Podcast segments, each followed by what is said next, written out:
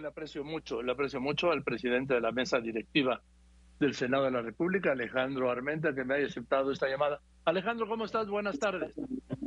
Buenas tardes, Joaquín. Gracias a tu equipo de producción, a tu audiencia. Estoy para servirte, Joaquín. A ver, a ver, ya está en vigor la reforma electoral del presidente López Obrador. ¿Y ahora qué? Bueno, el siguiente paso ya es su publicación, la entrada en vigor. Y el tema que tenemos en el Senado de manera prioritaria en este momento es la elección de magistrados electorales, magistrados de salas en materia electoral. Es un año que el cúmulo de nombramientos, más de 90, eh, recogen la principal tarea, Joaquín, igual que sucedió con los integrantes de el INAI, que sin duda eh, causó polémica porque lograr consensos, lograr que existan acuerdos de dos terceras partes de, la, de los senadores y senadoras, pues es complejo, no es nada sencillo, pero se logró afortunadamente a tiempo. Oye, pero ya vimos con que eligieron, ella está muy bien, la que eligieron como consejera de INAI, pero a este otro Luna, fue el peor de todos, Alejandro. Bueno, yo quiero decirte que en la mesa tenemos que respetar la eh, propuesta que nos hacen los integrantes de las comisiones. Las hacemos llegar al Pleno, es nuestra tarea, y el Pleno en los consensos que tienen que construir los grupos parlamentarios ¿Qué ha sucedido en el pasado y sucederá en el futuro en las democracias para obtener mayorías compuestas se necesitan o, mayorías de dos terceras partes para lograr reformas constitucionales, se necesita puntos de coincidencia. Y dentro de esos puntos de coincidencia, como lo comentó el senador Félix Salgado Macedonio, los integrantes de grupos parlamentarios, tanto de Morena como del PAN y del PRI, pudieron estar de acuerdo con una u otra fórmula y así lo manifestaron, pero al final el, el INAI ya está completo y ahora vamos para avanzar con los magistrados electorales, las salas regionales y todos los nombramientos que tenemos que acordar en el Senado de la República, Joaquín. Bien, dicho esto, eh, ya con la ley en vigor, la reforma electoral, pues ahora viene la batalla, de, la madre de todas las batallas en la Corte. Hay más de 100 acciones de inconstitucionalidad presentadas ya. Bueno, el trabajo que la Corte realiza para el poder legislativo merece nuestro respeto. Ellos hacen la tarea en el ámbito judicial, nosotros cumplimos con nuestras obligaciones en el ámbito legislativo, buscamos consensos, represento la pluralidad del Senado y en esa representación tengo que ser muy cuidadoso con respecto a, eh, digamos, la postura que tengo como senador de la República, en este caso como presidente, y eh, la Cámara de, de Diputados, la Cámara de Senadores, nuestros órganos de gobierno, eh, cumplen con esta obligación de aprobar las leyes, de modificarlas y eh, la Corte está en su derecho de actuar. Nosotros también estamos en nuestro derecho, en todo caso, de aceptarlo o no en términos políticos, sí en términos jurídicos, claro. Oye, hoy, esta mañana, bueno, hace un momento, la Barra Mexicana Colegio de Abogados hizo un exhorto al presidente, sí, pero también a los integrantes del Congreso de la Unión a conducirse con respeto en sus expresiones públicas respecto al Poder Judicial de la Federación y sus integrantes. Y dicen, denostar, ofender, calumniar o hacer aseveraciones sin argumentos ni pruebas respecto al trabajo de las personas impartidoras de justicia solamente debilita a nuestra democracia y a nuestro sistema jurídico. Esto mensaje también está dirigido al Congreso, o sea, del que es Cámara Alta del Senado de la República. Pues sí hay un enfrentamiento, ¿no? A mí me gustaría puntualizar brevemente, Joaquín, porque tú eres un, un conocedor de la vida pública de nuestro país y tu audiencia es una audiencia brevada. no hay supremacía de poderes. La constitución es la ley que rige la organización de nuestro Estado-nación, así lo dije el 5 de febrero. Y todos los poderes, todos los poderes y los entes autónomos están obligados a cumplir la ley. El artículo primero de la Constitución es muy claro. Toda autoridad emanada de esta Constitución debe de proveer, promover, impulsar e incentivar el cumplimiento de los derechos. La justicia es un derecho humano. Entonces, si los ciudadanos consideran que hay irregularidades en la impartición de la justicia, no es un acto de intromisión ni es un atentado contra el Poder Judicial, como no es por ningún motivo un atentado el que se señalen eh, errores, omisiones o actos incorrectos que se podrían cometer en una Cámara o en un poder. Así es que la, la división de poderes, el apego a la ley el apego al Estado de Derecho significa que los integrantes del Poder Ejecutivo, el Poder Legislativo y el Poder Judicial nos tenemos que apegar a la ley.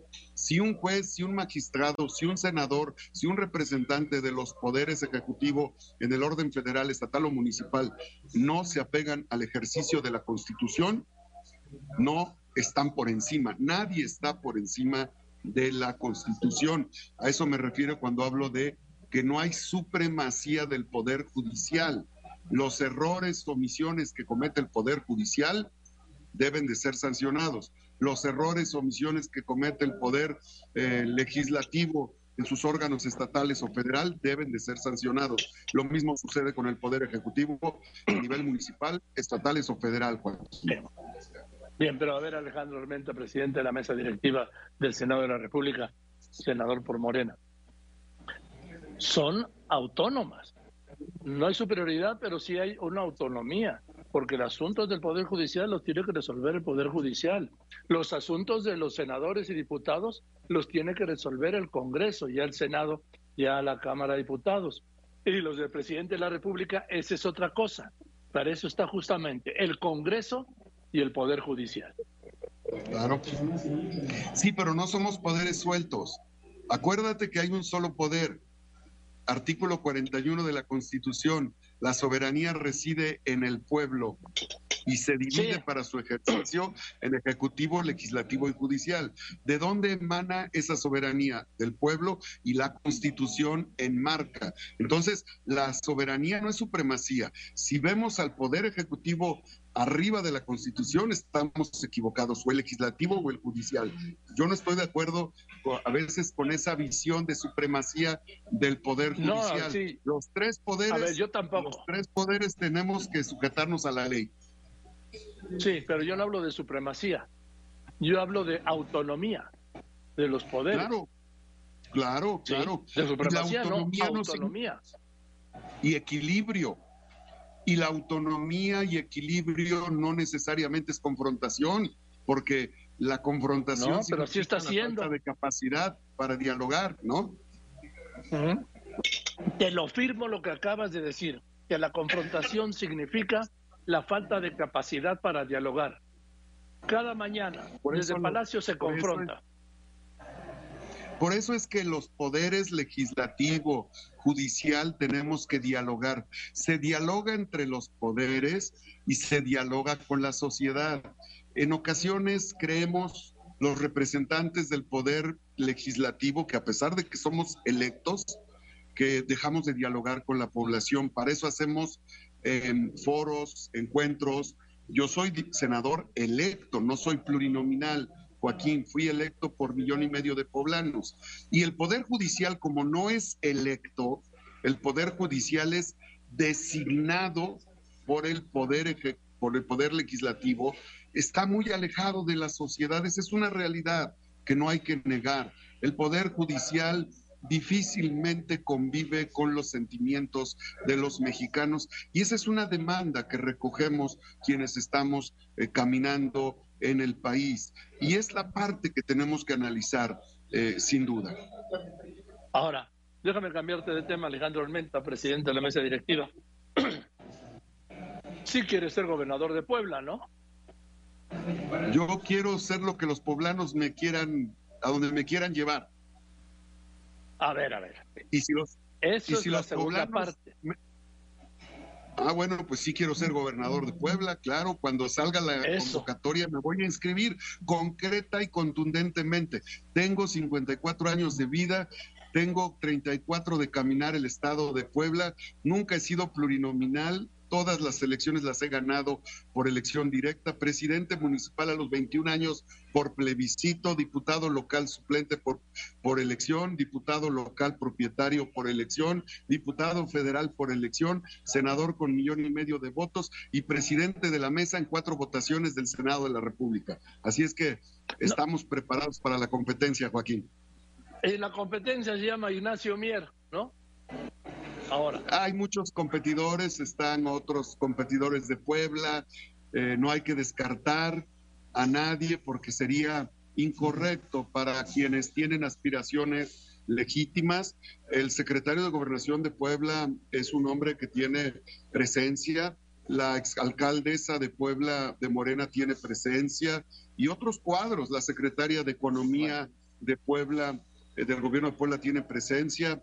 Eh, yo te digo lo que veo en las encuestas. En las encuestas sí. eh, hay compañeras y compañeros que también tienen presencia y tienen derecho a participar, Joaquín. Claro que sí, pero vamos, la que más se ve es Armenta Mier. Bueno, sí, yo así me apellido, soy Alejandro Armenta Mier. Esa va a ser la, la fuerte. Ah, ah, pues ya me dijiste. Gracias, Alejandro. Yo me llamo ¿Eh? Alejandro Armenta y mi, y mi segundo apellido es Mier. Pues mira, con Ignacio Mier, ahí- ¿son algo o nada? Somos primos segundos. Ah, mira qué descubrimiento acabo de hacer. Bueno, pues, Alejandro, pues te mando un abrazo, gracias y, y muchas gracias por Gracias a ti, Joaquín. Un abrazo a ti. Buenas Gracias tardes. a tu audiencia. Gracias. ¿Cómo ve? ¿Cómo ve? Alejandro Armenta. Mier es primo segundo de Ignacio Mier. Alejandro Armenta Mier es el presidente de la mesa directiva del Senado de la República de Puebla. Ignacio Mier es el presidente de la Junta de Coordinación Política de la Cámara de Diputados, que también es el gobernador de Puebla, y son primos segundos. Qué descubrimiento, qué descubrimiento.